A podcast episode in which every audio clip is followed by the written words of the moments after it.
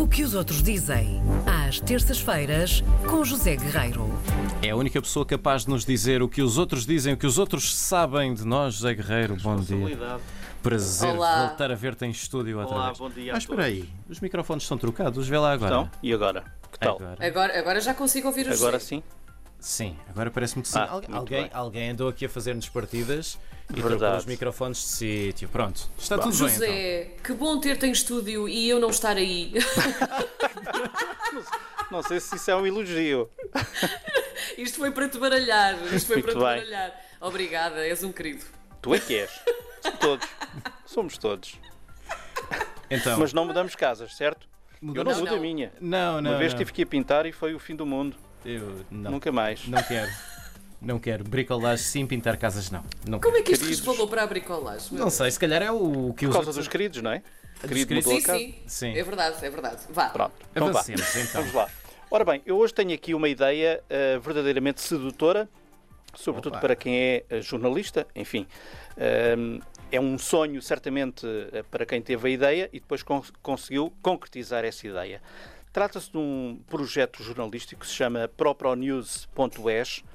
É um, um site castelhano de notícias e de opinião. Eh, uma ideia original de um grande jornalista que se chama José Maria Pagador, eh, um jornalista e também escritor, muito conhecido em Espanha, sobretudo na Extremadura, de onde é eh, natural. Um homem já com, enfim, eh, 500 mil anos de carreira. Sim. Começou a carreira dele nos, nos jornais, depois eh, teve muito tempo na, na cadena SER, passou pela televisão, agora é autor e coautor de, de vários livros. E a partir desta ideia que o Pagador eh, teve, dezenas de outros jornalistas com carreira feita eh, juntaram-se a eles. Muitos deles já aposentados, eh, mas também alguns ainda no ativo, de diferentes áreas, especialistas em cultura, finanças, economia, política, justiça, arte, etc. Juntaram-se, juntaram-se todos e juntaram-se a outros que falam e escrevem castelhano, portanto, não só de Espanha propriamente dito, não é, mas de todo o mundo eh, castelhano, eh, e também da Península Ibérica. Alguns portugueses, mesmo em língua portuguesa, colaboram eh, nesse site. E construíram este site que se chama propronews.es, que é um instrumento de informação, de liberdade de expressão, independente, não sujeito, garantem, a laços políticos ou económicos e, portanto, vale a pena esp- espreitar este site que se chama propronews.es. E porquê é que eu trago aqui este site? Porque há um artigo eh, do próprio Pagador que ele destaca eh, na edição de 29 de maio eh, e que se seguiu a um artigo que ele quis escrever sobre Portugal, tendo em conta o 25 de Abril, mas também no contexto eh, da pandemia, em que ele eh, eh, o artigo emerge na sequência de, de mais um aniversário do 25 de Abril e foi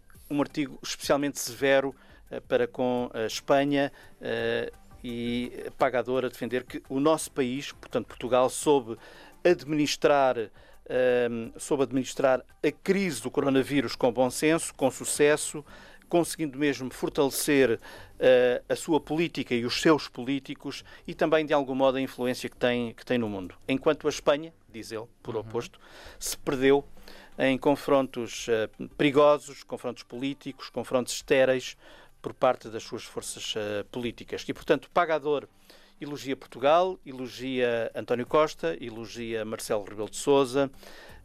Na sequência do aniversário dos escravos, eh, detalha uma série de lições, diz ele, que Portugal eh, deu, eh, soube dar à Espanha.